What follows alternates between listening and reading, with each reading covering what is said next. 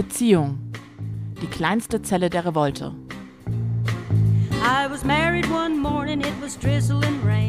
Staffel 3 der Podcast-Reihe Die Revolte beginnt auf Gut Holmecke.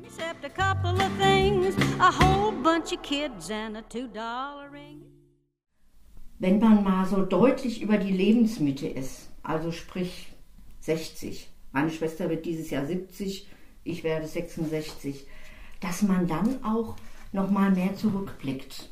Was war, was äh, in der eigenen Biografie, was hast du erlebt, was hast du erfahren?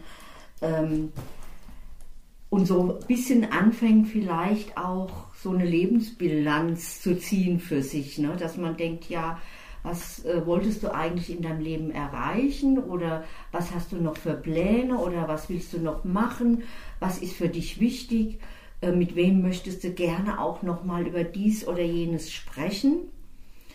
Und sicherlich kam das bei meiner Schwester und mir jetzt auch. Meine Mutter ist 2019 gestorben, mein Vater war schon tot.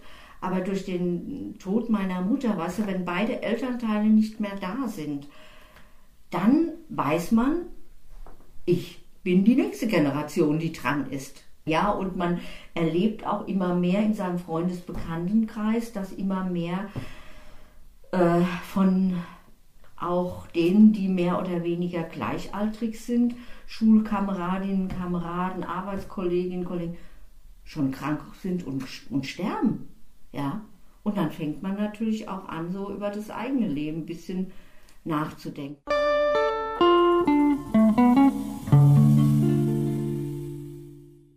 Und damit auch ein nachdenkliches Hallo von uns und ein herzlich willkommen zu unserer 14. Folge.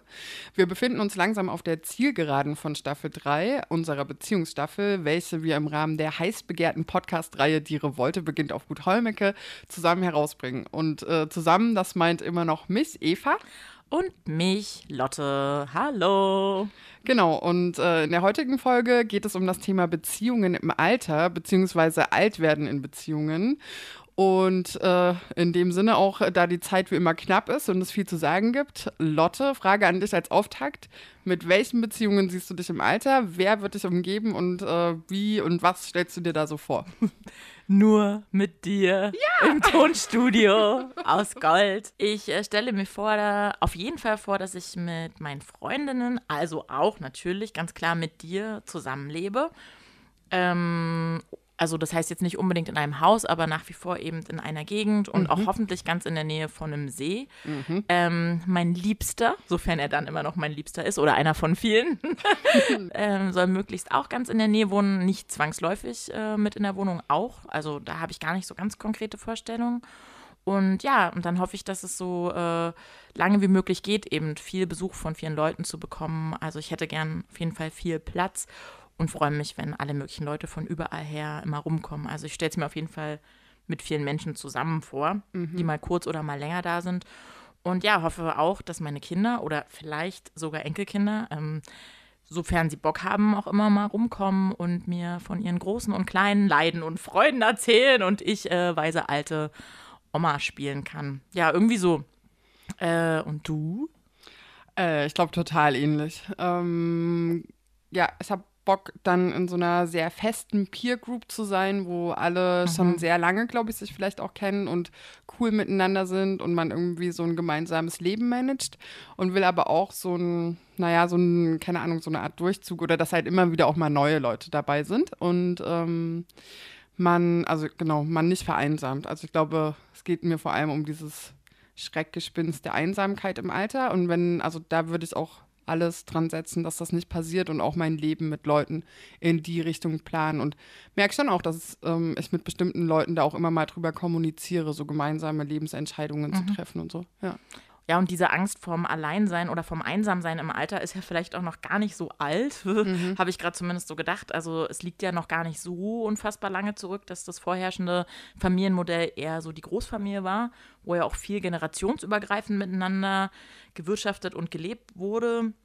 Und die älteren Familienmitglieder dann eben von den jüngeren mitversorgt und gepflegt wurden. Ähm, also so eine Art Generationsvertrag. Ähm, naja, und das hat sich über weite Teile, zumindest so in den hiesigen Gefilden, würde ich sagen, schon sehr verändert. Beziehungsweise, ja, weiß nicht, jetzt wird eher so im Altersheim abgegammelt ja. und einsam gestorben. Also so zumindest der Eindruck war.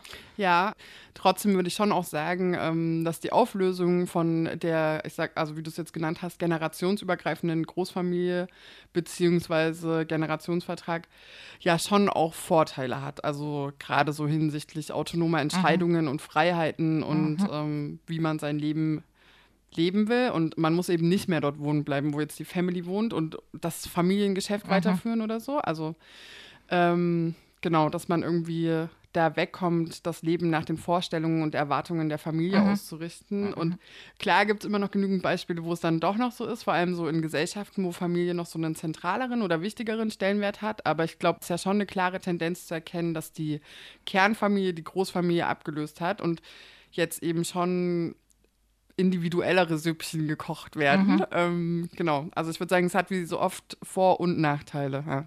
Ja, auf jeden Fall. Und genau diese individuelleren Süppchen haben nebst ihrer Vorteile eben die Nachteile, dass die Eltern und Großeltern oder sogar Urgroßelterngenerationen eben gucken müssen, wo sie bleiben, vor allem wenn sie nur eine schmale Rente bekommen. Naja, und wenn dann eben noch vorrangig der oder die Liebespartnerin beziehungstechnisch übrig bleibt, dann sieht es halt auch ziemlich finster aus, wenn die dann sterben. Ja, äh, das ist ja auch äh, so ein Kernthema, wenn wir uns mit dem Altern in Beziehungen mhm. beschäftigen. Also genau das, was, wenn der die Partnerin stirbt und wir alleine zurückbleiben in dieser Abhängigkeit, die wir uns da vielleicht auch ein Stück weit geschaffen haben. Also der Extremfall war wirklich eine Frau, die immer und immer wieder zu uns regelmäßig in die Klinik kam. Der Mann ist bei uns gestorben.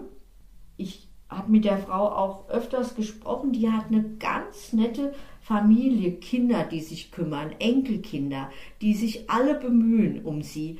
Und sie ist für nichts offen, außer dass sie auch sterben will und ihr Mann folgen will.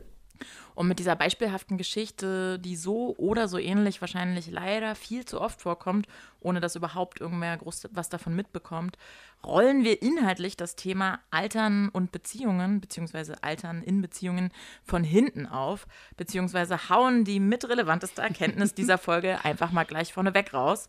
Äh, weil es nämlich zentrale Entscheidungen auch betrifft, die wir ja bereits im Hier und Jetzt fällen, beziehungsweise uns Gedanken machen sollten oder müssen vielleicht sogar auch und ja auch dementsprechend handeln und unser Leben ausrichten. Also man muss sich auch, wenn man in einer langjährigen Beziehung lebt, immer wieder mal damit konfrontieren, dass diese Beziehung nicht ewig sein wird und dass es immer sein kann, dass ich zurückbleibe. Und das heißt für mich, dass ich nicht nur in der Beziehung mit dem Partner oder der Partnerin lebe im Alter. Auch im Alter ist es wichtig, außerhalb der Paarbeziehung noch andere Beziehungen zu haben. Also das habe ich so oft erlebt, dass dann Männer oder Frauen, wenn sie ihren Partner, Partnerin verloren haben, dass die äh, schier verzweifelt sind und überhaupt nicht mehr wussten, wie sie alleine jetzt weiterleben können. Das finde ich ist ganz schrecklich. Und um dem zu entgehen, muss man wirklich sich auch, äh, auch wenn man 50, 60 Jahre mit jemandem zusammengelebt hat, immer auch offen halten äh, für andere Beziehungen. Ne? Ja, Absolut. Und mhm. damit ihr auch wisst, wer heute unsere zentrale Interviewpartnerin, die das alles hier gerade gesagt hat, ist, hier noch ein paar Rahmeninfos. Genau, ihr habt sie gerade schon ein paar Mal gehört. Ähm, sie ist 66 Jahre alt und hat uns sowohl Einblicke in ihre persönliche Situation mit ihrem Partner gewährt, als auch ihre Erfahrungen aus ihrer jahrelangen Arbeit als mhm. Seelsorgerin in einer Klinik mit uns geteilt. Das heißt, dass wir uns das Thema Altern in Beziehungen vor allem anhand ihrer konkreten Beziehungen, aber auch ihrer Erlebnisse und Erfahrungen durch die Arbeit ansehen werden. Genau, und dass es ihr wichtig ist, andere, also auch freundinnenschaftliche Beziehungen zu pflegen, hat sie schon gesagt und auch, dass die Beziehung zu ihrer Tochter sehr wichtig ist, hat sie im Interview ein paar Mal erwähnt. Aber zentral, ähm, was auch so die Lebensplanung, den Alltag und so weiter betrifft, ist die Beziehung zu ihrem Partner. Wir sind jetzt 43 Jahre fast zusammen. Ja, also das ist natürlich äh, eine ganz starke Beziehung, das ist klar. Aber wir haben wirklich ähm, auch viele ähm, Höhen und Tiefen miteinander gehabt, auch ganz handfeste Krisen. Aber jetzt rückblickend ist es für uns beide so, dass wir es als sehr, sehr hm, schön oder gut empfinden, dass wir so lange zusammen waren und so viel Unterschiedliches miteinander erlebt haben und auch teilen können und dass wir auch uns über bestimmte Themen sehr gut austauschen können. Ich meine, das hat natürlich auch damit zu tun, dass wir ja beide Philosophie und Theologie studiert haben und dass wir auch, ähm, sage ich mal, ähnliche intellektuelle Interessen haben bis heute, dass wir uns auch gemeinsame äh, philosophische äh, Sendungen zum Beispiel im Radio anhören oder so und uns darüber austauschen, auch über Politik. Äh, wir sind beide sehr interessiert immer an politischen Entwicklungen und auch da gemeinsam uns austauschen können. Mein Mann ist ja ein extremer Einzelgänger. Äh, ihm reicht das äh, wirklich ähm, im Grunde genommen mehr oder weniger mit mir und vielleicht noch eins, zwei äh, Studienfreunden, die er von früher hat, sich auszutauschen. Mehr braucht er nicht. Äh, ich bin da ganz anders, aber wir haben, ich habe damit gelernt, auch umzugehen. Ich mache auch vieles eben mit Freundinnen oder Freunden oder bin allein unterwegs und weil er auch nicht gerne wegfährt. er ist am liebsten zu Hause. Ähm, Aber war das schon immer so bei ihm? Ähm, ja, mehr oder weniger ja. Aber im Alter noch, noch ausgeprägter. Also das ist auch so eine Erfahrung, dass bestimmte Verhaltensweisen ähm, oder Vorlieben sich im Alter verstärken. da muss man mit rechnen. Und äh, es also in den Anfangsjahren unserer Beziehung, glaube ich, da habe ich dann immer versucht, ihn auch irgendwie mitzuschleppen und sonst was. Das hat er eine Zeit lang auch toleriert, aber dann gar nicht mehr, äh, bis ich dann kapiert habe, dass das nicht geht. Und irgendwann muss man dann sich entscheiden und überlegen, ja, kannst du das, äh, kannst du mit jemand dauerhaft so zusammenleben oder nicht? Oder ist dir was anderes wichtiger? Dann musst du halt dann irgendwann gehen oder ja, musst du dich anders entscheiden. Ja, und irgendwie mm, immer dann, wenn, wenn wir dachten, jetzt müssten wir uns vielleicht doch trennen, war es dann so, dass wir doch wieder zusammengefunden haben. das war, gab so, so, ich sag mal, vielleicht zwei, drei ähm, mm, Punkte, wo das äh, zur Debatte stand. Aber irgendwie haben wir uns dann doch immer wieder umentschieden und jetzt ist es gar kein Thema mehr.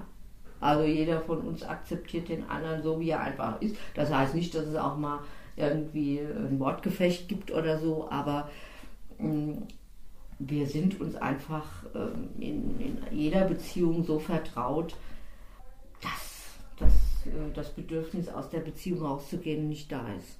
Oh Mann, das klingt echt so richtig schön. Irgendwie nach so angekommen sein, Ruhe, Entspanntheit, tiefer Verbundenheit und Vertrauen. Ja, irgendwie voll schön, wenn man das nach so vielen Jahren Beziehungen und Erfahrungen, Erlebnissen, Hochs und Tiefs miteinander, ja, und in letzter mhm. Konsequenz auch Aushandlung und Beziehungsarbeit, ja, so miteinander hat. Ja, ich werde ganz neidisch. und es ist auch einfach krass, sich das so vorzustellen. Also einfach auch, weil man sich ähm, in so vielen Jahren, die man miteinander ist, ja auch selbst irgendwie ganz krass verändert. Also mhm. ja, im Verhältnis zu sich selbst und auch zueinander. Ja, ähm, ja, genau. Und das vielleicht auch nicht nur auf so einer geistig-inhaltlichen Ebene, sowohl im Miteinander als auch zu sich selbst, sondern zumindest stelle ich es mir auch so vor, vielleicht auch auf so einer körperlichen. Also, was die Körperlichkeit anbelangt, da glaube ich, spielt vielleicht eine Rolle, dass man feststellt, ähm, ja, es gibt da hier oder da vielleicht irgendwie so körperliche Einschränkungen, so die ersten Bewegungen, die sich da irgendwie einstellen. Ne? Also ich habe ganz konkret hier so ein bisschen seit äh, eigentlich schon längerer Zeit mit meinem äh, rechten Bein so ein bisschen Gangprobleme und ähm, insgesamt ähm, habe ich jetzt auch festgestellt, seitdem ich so deutlich über die 60 bin, dass das Ruhebedürfnis größer wird. Ne? Also ich versuche natürlich immer auch ein bisschen äh, Sport zu machen, also mache zweimal die Woche Walking oder gehe mal schwimmen oder gehe einmal so, wir haben so ein Gesundheitsstudio, was an so einer manuellen Therapieklinik angeschlossen ist, also nicht so ein richtiges Fitnessstudio, aber wo man so einfach mal alle äh, Muskeln im Körper äh, durcharbeitet. Äh, sowas mache ich schon, also dass ich mich auch so ein bisschen fit halte oder äh, morgens mache ich so ein paar Qigong-Übungen, die ich kann. Ähm, also so auch bewusst den Körper einfach so ein bisschen zu pflegen. Ne? Ich, ich habe immer im, im Krankenhaus auch in Gesprächen gesagt, der Körper ist nicht unser Feind, sondern unser Freund und ohne ihn können wir nicht. Ne? Und wenn ich merke, hm, da äh zwickt und zwackt und da habe ich irgendwas zu viel gemacht, dann muss ich halt gucken, war das gut so oder muss ich was ändern. Ne? Ja, aber so bin ich eigentlich mit meinem Körper zufrieden, nach wie vor. Ja, der Körper. ähm, wir haben ja jetzt auch schon ein paar Jahre hinter uns äh, und können vielleicht sagen, es wird immer relevanter. Der ähm, Rücken, der ja, Rücken. Weil je nachdem, wie es uns halt körperlich geht und wir unseren mhm. Körper vielleicht auch in jungen Jahren behandelt haben oder auch, also teilweise irgendwie runterwirtschaften mussten, so wegen Arbeit oder auch wegen anderen Sachen. Ähm, bleiben wir ja dann auch im Alter aktiv oder eben nicht. Und das mhm. wiederum macht ja ganz viel mit der Lebensqualität und ist auch so zentraler Teil dessen, was sich viele Menschen im Alter wünschen. Also körperlich fit und mhm. vor allem auch unabhängig zu bleiben. Also ein großer Wunsch ist natürlich, dass ich möglichst lange in der körperlichen und geistigen Verfassung bin, wo ich wirklich ein selbstbestimmtes Leben führen kann. Ist natürlich ein ganz großer Wunsch. Und wenn es denn anders käme, dass äh, Menschen um mich herum sind, die mich liebevoll behandeln. Ja, das ist auch ein spannender Punkt, ähm, wo, also zumindest kommt es mir so vor, mittlerweile immer öfter schon sehr früh auch drüber gesprochen wird. Also was, wenn ich mal nicht mehr selbst Entscheidungen treffen kann oder sogar ganz unerwartet sterbe, also Stichwort Tod, Erbe, Patientinnenverfügung und so weiter. Wir haben Patientenverfügung, wir haben Vorsorge, also Vorsorgevollmacht. Ich meine, das ist natürlich auch bedingt jetzt durch meinen Beruf gekommen, weil ich weiß, wie wichtig das ist. Und also wir haben äh, zum Beispiel äh, unterschiedliche Vorstellungen, was das Thema Organspende anbelangt. Mein Mann, wenn es denn noch sinnvoll wäre, was ja mit zunehmendem Alter sowieso mit der Organspende dann nicht mehr so im Vordergrund stünde, aber er würde auf jeden Fall spenden, wenn er jetzt einen Autounfall hätte und seine Organe könnten noch gebrauchen. Wollte er das? Ich, bei mir ist das anders. Ich äh, mische das nicht. Ähm, da haben wir uns drüber ausgetauscht. Ne? Und ähm, er hat ähm, Vorsorgevollmacht für mich, ich für ihn. Und er weiß auch, und ich weiß von ihm, dass wir in keinem Fall durch irgendwelche ähm, Herz-Lungen-Maschinen am Leben erhalten werden wollen und wenn es keine wirklich Aussicht mehr gibt auf eine sinnvolle äh, gesundheitliche Entwicklung. Also für mich wäre auch noch, sage ich mal, akzeptabel, wenn ich irgendwo in einem Rollstuhl sitzen kann, aber noch äh, einigermaßen klar im Kopf bin, weiterzuleben. Ja? Ähm, aber wenn das nicht gegeben ist, und das habe ich ja nun oft genug jetzt durch meine Arbeit erlebt, wenn Ärzte zu der Erkenntnis gelangen, es gibt keine berechtigten Hoffnungen mehr, dass jemand, der komatös ist, ähm, ähm, sage ich mal, ein Leben mit, ein, mit einigermaßen Lebensqualität führen kann, ähm, dann möchte ich auch nicht mehr intensivmedizinisch behandelt werden, sondern nur palliativmedizinisch, sprich ähm, Symptomlinderung, Atemnotlinderung, äh, Schmerzlinderung, äh, auch äh, wenn man seelische Angstzustände hat, dass man da was dagegen kommt, dann soll der natürliche Tod zugelassen werden. Ja, und bei meinem Mann ist das genauso. Würdest du sagen, dass ihr euch im Alter äh, schon sehr spürbar mehr Gedanken zum Tod macht? Ja, natürlich. Weil es einfach näher kommt. Ja, äh, der Tod. Ähm, an der Stelle ist es vielleicht ganz gut zu wissen, dass wir beide ähm, schon eher ein Problem damit haben und das Thema am liebsten immer so weit wie möglich wegschieben. Also ich, ja, wir haben da schon oft drüber gesprochen, weil es einfach bei uns beiden so ein Ohnmachtsgefühl mhm. auslöst und also ja, so ein Unbehagen, was, also ja, es ist halt einfach, äh, ja, der Gedanke, dass man auf jeden Fall sterben wird, kann einen schon ganz schön runterziehen. Ähm, insofern finde ich es aber auch ziemlich spannend, was sie dazu erzählt, also auch bezüglich ihrer vielen Erfahrungen durch die jahrelange Arbeit als Seelsorgerin. Ja, absolut. Da war der Tod ja quasi ihr ständiger Begleiter. Mhm. Und äh, witzigerweise haben wir uns das erste Mal darüber unterhalten, als ich äh, mit ihr und ihrer Tochter über den Friedhof gelaufen bin.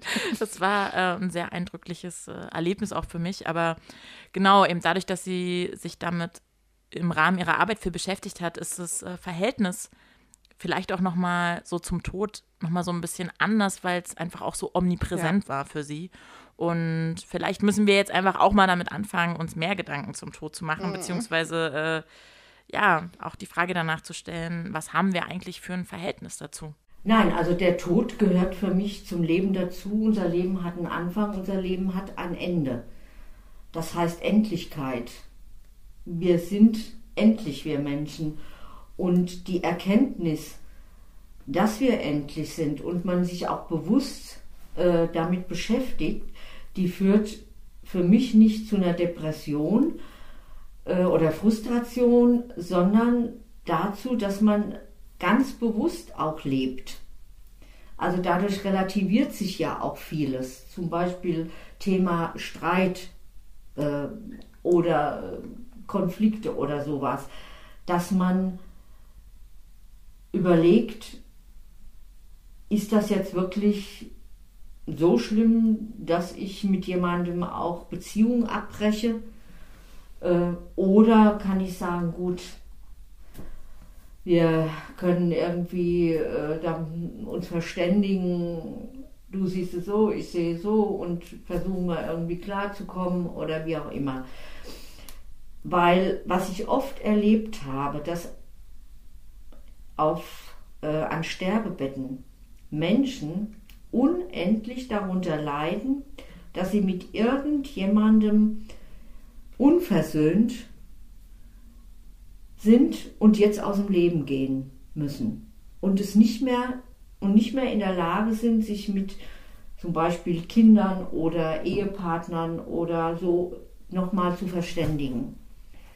Also das kannst du dir gar nicht vorstellen, wie Menschen das quält, wenn sie im Sterben liegen. Das habe ich oft genug erlebt. Aber ich bin natürlich, habe ich ja auch gesagt, äh, ein religiöser Mensch, ich bin gläubig und für mich ist der Tod auch nicht das Ende, wie auch immer das danach aussehen wird. Aber ich glaube, das kann ich natürlich nicht beweisen. Ich habe die Hoffnung, dass es danach auf irgendeine Art und Weise weitergeht. Das heißt nicht, dass der Tod dadurch jeglichen Schrecken verliert. Natürlich kenne ich auch äh, Situationen, wo ich denke, ach ja, wenn jetzt das Leben zu Ende ist, das wäre eigentlich schade, dass dann so ein gewisses Beklemmungsgefühl eintritt. Aber es wird so sein, dass es einfach irgendwann äh, zu Ende ist. Und ich hoffe, dass, ähm, dass ich nicht äh, übermäßig leiden werden muss, wenn äh, ich äh, sterbe. Äh, das finde ich so einen krassen Punkt. Also die Sterbebettsituation, weil ich das auch immer im Kopf habe. Also bei meiner Angst vorm Tod habe ich immer im Kopf, dass irgendwann unweigerlich dieser Moment kommt, wo man sterben wird und mhm. das, ja, dass man dem nicht entgehen kann. Und aber finde es dann ganz interessant, was sie sagt, so dieses Bedürfnis versöhnt und quasi mhm. im Reinen mit allen gehen zu mhm. wollen und dass man ja auch daran sein Leben so ein bisschen ausrichten kann. Und genau auch, was sie vorher schon meinte, dass sich in Anbetracht der Endlichkeit eben auch vieles relativiert. Ja, absolut. Und äh, ja, ich würde auch sagen, nach der Folge rufen wir erstmal alle an, mit ja. denen wir noch Beef haben. ähm, also nur mit denen wir es auch wirklich, denen wir vergeben wollen. ähm, und klären das. Ja, obwohl wir vielleicht äh, in unserer jetzigen Lebenssituation weniger nah am Sterbebett stehen, als eher bei der Frage, wie wir eben altern wollen. Ähm, ja, wie wir dann leben wollen, ähm, wie wir wohnen wollen und so weiter. Ja, und das ist vielleicht ein ganz guter Moment, um mal reinzuhören, wie die beiden sich das gemeinsame Altern vorstellen. Also jetzt, wo sie zwar schon älter, aber eben noch ziemlich fit sind. Zum Beispiel ganz konkret versuchen wir jetzt, äh, machen wir ein barrierefreies Bad. Ne? dass falls einer von uns äh, mal nicht mehr in der Lage ist, das Bein zu heben über die Badewanne, er trotzdem noch duschen kann. Ne? So, da sind wir jetzt dabei, ein Bad äh, so herzurichten. Wir haben äh, ein ziemlich großes Haus, wo ich äh, sagen würde, das brauchen wir zu zweit eigentlich gar nicht mehr, aber mein Mann ist jemand, der braucht viel Raum um sich und will da auch nicht gerne raus. Und Deshalb haben wir jetzt äh, das eben auch so entschieden, dass wir auf einer Etage, wie gesagt, alles barrierefrei haben, falls mal einer nicht mehr so mobil ist, dass er da auch gut ähm, leben könnte. Also ich für mich habe, das haben wir auch so schon, da reden wir auch drüber, entschieden, wenn ich diejenige sein werde, die alleine zurückbleibt, wenn äh, mein Mann vor mir sterben wird, ich würde mir dann schon nochmal überlegen, dass ich irgendwo in eine Wohnung ziehe und das Haus dann eben vermietet wird. Ähm, äh, ich könnte mir auch, also ich habe zum Beispiel auch eine Freundin, die äh, alleinstehend ist, äh, mehrere sogar. Und so eine Alters-WG oder sowas, das wäre durchaus denkbar, ja. Für mich, aber nicht für meinen Mann. Und solange er lebt, ist das Thema, äh, ist das kein Thema, ja. Stichpunkt äh, barrierefreie Wohnung, das äh, wird uns ja alle mal betreffen, dass wir darauf angewiesen sein werden, weil unsere Körper eben nicht mehr so mitmachen, wie wir wollen. Ja, definitiv. Auch wenn wir es gerade äh, noch eher ganz gut verdrängen können und mhm. das ganze Thema rund ums Altern und den alternden Körper eben nicht so richtig Teil unserer Auseinandersetzung sind, obwohl es uns alle betreffen wird. Aber äh, wo wir gerade beim Thema Körper, körperlicher Verfassung im Sinne der Gesundheit und Fitness sind, äh, ja, wie steht es denn eigentlich um Attraktivität im Alter? Also verändert sich da irgendwie was miteinander und allgemein? Wie steht es um diese Körperlichkeit? Oder wie steht es um dieses Verhältnis zum Körper? Also mein Mann ist sehr begeistert von mir. Sehr gut. Also der äh, findet meinen Körper und alles ganz toll und findet auch immer, dass ich noch ganz toll aussehe. Aber wenn ich selber in den Spiegel gucke und dann auch Bilder sehe von mir, Fotografien meinetwegen vor 15 Jahren oder so, da stelle ich schon fest, dass äh, das Alter in meinen Gesichtszügen sich ausbreitet. Also ähm, ich sag mal, die ganzen äh, Gesichtszüge geht ja alles so ein bisschen ähm, nach unten. Ne? Besonders dann, wenn man nicht spricht, sieht man das. Äh, gut, faltenmäßig zum Beispiel habe ich ja noch nicht so viel, aber ähm, ich sehe da schon einen großen Unterschied zu äh, meinem Gesicht äh, früher, ja. Und da denke ich manchmal, naja, die Jugend ist vorbei. Also man sieht äh, schon deutlich äh, dein Alter. Aber äh, ob da mir Männer hinterher gucken oder nicht, ist mir ehrlich gesagt egal. Ja, und das ist irgendwie ganz, ganz schön. Mhm. ja, und ähm, ja, wenn wir schon beim Thema Körper und Attraktivität sind, wie steht es denn eigentlich um Sexualität im Alter? Mm, ja, ich äh, finde es auch ganz spannend, ähm, auch weil es ja nicht so richtig ein Thema ist, wenn mhm. ich so mhm. drüber nachdenke. Also nicht so richtig ein Thema, damit meine ich, dass äh, Sex äh, zum Beispiel auch in Filmen und so vor allem ja mit jungen Körpern, jungen, attraktiven ja. Körpern dargestellt wird. Und ich erinnere mich nämlich noch an diesen Film, Wolke 9 hieß der, und da ging es um ein, ein Pärchen im höheren Alter. Und genau, da gibt es unwahrscheinlich ja, viele Sexszenen und das war irgendwie voll das krasse Ding und ja, schon irgendwie auch so ein Tabubruch, fand ich. Ja, ja, ich kann mich noch erinnern, das war, das ging so krass durch die Medien, ne? Und ja. alle waren aber auch gleichzeitig so wie, warum ist denn das jetzt so ein Ding? Und die Frage ist ja wirklich, warum sollte es denn eigentlich keine Rolle mehr spielen? Also Sexualität spielt immer noch die gleiche äh, äh, Rolle wie auch in jungen Jahren. Das wird nicht weniger, nee.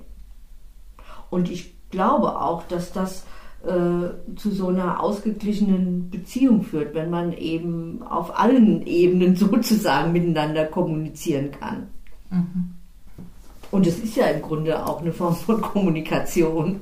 Sexualität. Yes, würde ich genauso unterschreiben und finde ich auch sehr beruhigend zu hören. ähm, und ich finde, wenn ich so höre, was sie sagt, also ja, irgendwie bekomme ich fast Bock aufs Älterwerden. Ähm, ja, ich habe auch schon sehr oft gehört, dass man im Alter unter Umständen auch so einen entspannteren Umgang ja. mit dem eigenen Körper bekommt und sich dadurch zum Beispiel vielleicht auch besser fallen lassen kann mhm. beim Sex, ohne ständig so switched on zu sein hinsichtlich des eigenen Körpers und dem inneren Hassel, ob der nun perfekt ist oder nicht. Einfach weil klar ist, hey, dieser Körper altert. Er ist einfach fucking nicht perfekt und ja, so ist es halt und so ist es auch bei allen, weil alle Körper altern und ja, dass es da vielleicht so eine andere Akzeptanz gibt. Und ähm, obwohl das ganz sicher nicht bei allen so sein wird. Ja, also bei mir geht es auf jeden Fall auch eher in die Richtung, so ein bisschen chilliger mit allem mhm. zu werden. Aber wer weiß, ne, bei anderen ist der Alterungsprozess vielleicht auch das genaue Gegenteil von Entspannung und Akzeptanz mhm. und eher so ein Gefühl davon, dass man langsam von der Bildfläche verschwindet und auch so hinsichtlich von so einem auf der Straße gesehen und für attraktiv mhm. befunden werden, eher so in der Bedeutungslosigkeit verschwindet, um es mal ganz drastisch auszudrücken. ja, das ist interessanterweise was, was äh, meine Oma gesagt hat. Sie hat gesagt, sie hat realisiert, dass sie alt ist, als kein Typ ihr auf der Straße mehr hinterhergeguckt hat. Mhm. Ähm, ja, das heißt, es kommt vielleicht auch wirklich darauf an, welche Rolle die eigene Attraktivität ja. äh, und so ständiges Begehrt werden wollen auch für einen selbst so gespielt hat. Ja, und ich meine, ich finde es ja total legitim, sich auch den Selbstwert ab und an über, naja, gespiegelt werden von anderen zu steigern. Und ja, ich krieg schon auch ein bisschen Schiss. Oh Gott, wir werden so verzweifelt sein. Ja, äh, wird vielleicht nicht die einfachste Phase unseres Lebens. Aber ähm, ja, und voll gut, dass du gesagt hast, dass es bei dir jetzt schon einsetzt. Äh, denn es ist ja einfach mega schade, dass man da unheimlich viele Jahre damit vergeudet, an seinem Körper zu zweifeln, obwohl man da doch noch so ja. knackig ist. Genau das. Und scheiß, äh, ich hatte das neulich auch mit einem Freund, dass wir meinten, so, es wäre halt so geil, nochmal 19 zu sein, aber mit dem Mindset, was man jetzt hat. Ähm, aber ja, mit all diesen vielen Punkten und dem Nachdenken über das eigene Altern zusammen mit anderen, die Attraktivität, mhm. den Tod, Gedanken über Altersmilde, Verhältnismäßigkeiten von Streits und dem, was eigentlich wichtig ist oder wichtig sein sollte, lassen wir euch nun allein aber nur zwei Wochen lang und dann sind wir wieder da. Von der Interviewpartnerin, die heute so zentral war, werdet ihr auf jeden Fall noch ein bisschen mehr auf die Ohren bekommen. Zum Glück, denn es war ein wirklich sehr spannendes Interview. Und was sie noch so für Gedanken zum Thema Beziehung und wie bekommt man das eigentlich hin oder wie haben sie das hinbekommen, dass das so lange gehalten hat? Ähm, äh, Thema Vertrauen und Konflikte und Beziehungsarbeit und Streit ähm, ja, da werden wir sie nochmal zu hören, aber erst in den kommenden Folgen. Ja, und in der nächsten Folge geht es rund um das Thema toxische Beziehungen. Und zwar einmal im Sinne von Gewaltbeziehungen, aber auch im Sinne von Drogensucht und Alkoholsucht und was eigentlich so Abhängigkeiten mit Beziehungen machen. Insofern seid gespannt. Ähm, und weil es aber nächste Woche so hart wird, dachten wir, enden wir mit ein paar schönen Worten, deren Perspektive wir uns nur anschließen wollen. Also viele haben mich jetzt gefragt, als ich äh, in Rente ging, ähm, ob ich was für Pläne hätte. Und da habe ich gesagt, mein Plan ist, keinen Plan zu haben. Ich äh, will jeden Tag so gut leben, wie es geht und genießen und mich freuen und aber ich habe jetzt nicht den Plan, noch große Weltreisen zu machen oder sonst was. Ähm, wenn sich irgendwas ergibt äh, an Reisen, ja gerne, mache ich das auch. Äh, aber ich bin da jetzt nicht so drauf fixiert oder ich müsste noch dies machen oder jenes machen. Nee, ich will jetzt einfach mal so den Tag wie er kommt, genießen, morgens nicht mehr mit dem Wecker aufzustehen, sondern äh, so lange im Bett zu bleiben, wie es mir gut tut und dann ähm, in Ruhe zu frühstücken, Zeitung zu lesen, das ist für mich Lebensqualität. Und wenn ich irgendwo sehe, dass ich ähm, was Sinnvolles tun kann, andere äh, unterstützen kann, ähm, also was. Ja, nicht dem Leben mehr Tage, sondern dem Tag mehr Leben geben, ist das Motto der Hospizbewegung. Und äh, das äh, ist mir auch wichtig. Beziehung. Die kleinste Zelle der Revolte. If you see me coming, better step aside. Lord, a man did, Lord, a man died. Staffel 3 einer Podcast-Reihe von Eva Weber und Lotte Damm. What do you get? Another day older and deeper in debt. Then, Peter, don't you call me, cause I can't go. I'll.